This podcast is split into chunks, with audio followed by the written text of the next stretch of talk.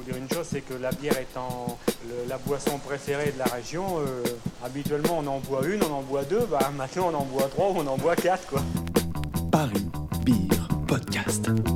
Est-ce qu'il y a une heure pour boire de la bière? Oh je pense pas non. Non, qu'il soit 11h, qu'il soit midi, qu'il soit 6h, du moment qu'on a chaud, on a soif, on boit de la bière. D'ailleurs, quand je vais au restaurant, on me demande même pas ce que je veux boire, on m'amène tout de suite une bouteille de bière. Qu'est-ce qu'on boit On boit de la bière. What kind of beer do you like? Heineken? Fuck that shit!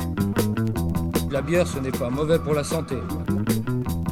Et puis, pourquoi s'en priver? Puisque c'est nous-mêmes ici qui la fabriquons, et on en fabrique beaucoup. Allez, allô, hein? Santé, hein? Santé, hein? Aïe, aïe, aïe, ça va. Ok, bah salut, euh, je suis Charles de la brasserie Coconino. Donc Coconino, on est une brasserie qui existe depuis 2015. On a démarré en brasseur nomade pendant trois ans. Et euh, là maintenant, on a posé euh, nos cuves à Vissou, à côté d'Orly, en région parisienne. Donc depuis novembre 2018. Et voilà, donc une, une toute nouvelle installation, euh, 100% canette. Bah, le choix de la canette, il est multiple. Euh, déjà, on, pense que c'est l'avenir de la bière artisanale, euh, pas qu'en France, mais, euh, de manière globale. Si, tu regardes un peu tous les pays qui sont en avance sur, euh, nous, sur la bière artisanale, que ce soit en Amérique du Nord ou, euh, même en Europe du Nord, euh, tout le monde est passé en, en canette. Donc nous, on avait le, voilà, on avait le, il fallait qu'on investisse dans un matériel de conditionnement. Donc on s'est dit, bah, voilà, nous on avait envie de faire de la canette. Donc euh, on s'est dit, bah, allez, on go, euh, on investit. Et, euh, donc du coup, on a eu une encanneuse à la brasserie et, et on, on conditionne tout en canette. 100% canette. Ouais, et fût évidemment. Du coup, quels que soient les styles, a... Quels que soient les styles, ouais. Ouais, ouais, ouais. Alors effectivement, les canettes, on a, on a, on a l'habitude aujourd'hui euh, de plutôt les associer avec des bières houblonnées, etc. Parce qu'effectivement, la canette préserve beaucoup mieux les arômes, euh, protège de l'oxygène, protège de la lumière, etc. Donc, c'est des, des éléments qui sont euh, très intéressants sur les bières houblonnées, mais qui ne sont pas non plus mauvais sur les bières pas houblonnées. Donc euh, il n'y a aucune contre-indication à mettre euh, un Imperial Stout en canette. euh, il ne sera pas moins bon, au contraire. Donc euh, du coup, ouais, euh, voilà, c'est un parti pris qu'on a fait et, euh, on, pense que la, France va s'y mettre petit à petit dans, dans le- on va dire le, le- le monde de la craft, les, magasins spécialisés, etc. Il n'y a plus de problème, c'est déjà, euh, déjà acquis et, euh, et les professionnels, euh, les cavistes, etc. font vachement de boulot, de pédagogie pour expliquer à leur clientèle. Donc c'est top. Pour le grand public plus, euh, plus néophyte, c'est encore un petit peu difficile, ça va venir doucement. Et voilà, ça fait partie de notre boulot de- de- d'expliquer, de, Pédagogie, ouais. de- ouais, ça demande pas mal de pédagogie. ouais. Et par rapport à par exemple, tout ce qui reste euh, dans les restaurants, que- les restaurants, non, les restaurants aujourd'hui c'est très compliqué. Les restaurants c'est très compliqué. euh, mais bon, c'est euh, un challenge, il faut aller les voir. Après, globalement, c'est déjà compliqué de vendre de la bière en restaurant. Donc, en plus de la bière en canette, aujourd'hui, c'est compliqué. Euh, le pari qu'on fait, c'est que dans 2, 3, 4 ans, euh, ce sera plus un problème. Et, voilà, mais bon, il y a quand même plein d'autres endroits où boire de la bière que dans les restaurants. Donc euh, c'est pas limitant. Aujourd'hui, en tout cas, nous, à notre niveau, c'est pas limitant.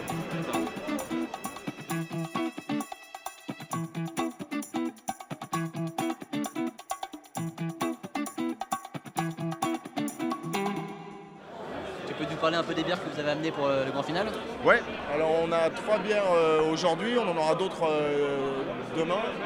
Là, on a une, notre Moonlight Black Ale, qui est une, bière de notre gamme permanente, qui est une, Black Ale, donc type un peu Black IPA, mais avec une amertume très axée sur du cacao, sur du café. donc ça, c'est une, une des bières de notre gamme permanente. Après, on a deux collabs. Euh, parce que c'est un des trucs qui fait partie de notre ADN, c'est de faire des, co- des collaborations avec d'autres brasseries, avec, euh, avec des bars, avec, euh, avec des potes. Donc là, on a une bière en collaboration avec un bar à Paris qui s'appelle l'Octopussy, qui s'appelle la Bound to Raise Hell. Et c'est une session IPA très sèche, très sympa, très, très accessible, une bière voilà, qu'on a envie de boire dans un bar sympa. Et une autre bière qu'on a faite en collaboration avec la brasserie SPB, qui est à Groslay dans le Val d'Oise, si je ne dis pas de bêtises. euh, qui s'appelle la euh, Bon Baiser de Jinan. Parce qu'en fait, euh, aussi bien lui que nous, on a, nos fournisseurs de brasserie sont des Chinois. Et donc du coup, on a voulu leur faire une bière en hommage. Et alors, on n'a pas le, même fournisseur, mais ils sont tous les deux dans un bled qui s'appelle Jinan en Chine. Donc du coup, on a fait une bière de riz à la citronnelle. Et, euh, et voilà, c'est un sorte d'hommage. Ça faisait longtemps qu'on voulait faire une collab ensemble parce qu'on est, on est très amis. Et on trouvait ça rigolo de faire un petit clin d'œil à nos, euh, à nos fournisseurs, euh, à nos fournisseurs de brasserie. Donc voilà, c'est une bière, une bière de riz très légère, un, peu, un peu comme une blanche. il y a une levure de blanche, donc elle est assez, assez facile, très accessible. Et, et on a mis de la citronnelle dans la bière pendant pendant le brassage. Et là, aujourd'hui, sur le, grand final, je la sers avec un, hop rocket que tu peux, voir là, qui en fait un sorte de filtre entre le fût et la tireuse. Donc j'ai mis de la citronnelle dans le filtre. Et en fait, du coup, la, bière passe par la citronnelle, s'infuse, et donc on a un bon gros goût de citronnelle. euh, voilà, et l'idée c'est de. Là, maintenant c'est de la citronnelle, mais euh, plus tard ce sera euh, du concombre, demain ce sera de la noix de coco. on, va, essayer de s'amuser comme ça avec des, avec des, des- des- des- des ingrédients fun. Et du coup, si tu le mets en canette, tu, euh, tu utilises ce système aussi? Alors non, non, non, là c'est que pour, c'est que pour le salon. Celle-ci on l'a brassée euh, chez SPB. Donc du coup elle est disponible en fût et en bouteille, parce que SPB fait des bouteilles. Donc, euh, donc voilà, on la trouve dans les caves. euh, on l'a sortie là très récemment. Mais en bouteille, en bouteille 33, 75 euh, et en fût. On parlait de collab, tu peux nous dire un peu comment ça fonctionne les collabs? Comment vous marchez avec d'autres brasseurs Il n'y a pas de règle, c'est un peu comme. euh, c'est un, petit peu comme on veut, ça dépend aussi de la localisation. Euh, Là, on est tous les deux en Ile-de-France, donc euh, bon, voilà, on peut se partager le stock. parce qu'en plus, on n'a pas forcément la même clientèle, donc du coup, ça simplifie. Mais ce qu'il faut retenir d'une collab, c'est que c'est l'envie de deux brasseurs, ou en tout cas d'un brasseur et d'un bar, de faire un truc ensemble, de s'amuser. euh. Bah là, nous, bon, voilà, il y, avait ce truc de la Chine. euh, après la recette, euh, on s'est fait un dîner, on a papoté, on a discuté, on a bu des bières, on, a, rigolé, on a lancé des idées. Et le truc se fait comme ça. c'est ça qui est chouette, c'est que du coup chacun vient avec son expérience, avec son expertise, avec ses, influences. euh, c'est, nous, c'est ce qu'on aime faire. Ouais, on, tu vois, on, est- on- on- on a démarré en novembre, donc il y a un peu plus de six mois. On a déjà fait 5 ou 6 collabs. euh, c'est vraiment quelque chose qu'on aime faire. Et pour rester sur la Chine et sur l'installation, tu peux un peu nous parler de ton installation, euh, comment ça s'est passé pour Ah, bah, bah, écoute, l'installation, ça, ça s'est bien passé. Enfin, ça s'est passé comme, comme, comme peut se passer une installation de brasserie.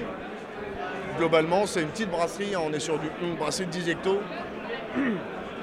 Avec, avec des fermenteurs de 10, des fermenteurs de 20.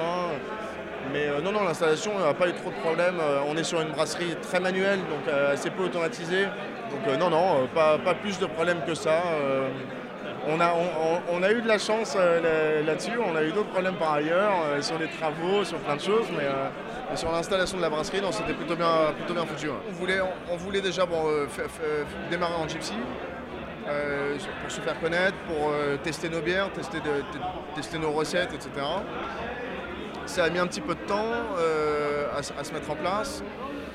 Et euh, au bout de deux ans, on avait suffisamment de, recul sur notre activité pour pouvoir aller voir bah, les banques pour financer euh, une installation plus conséquente.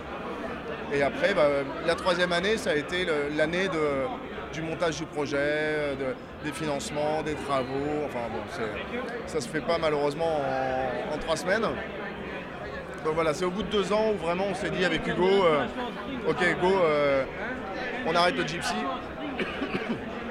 pardon, et on s'installe.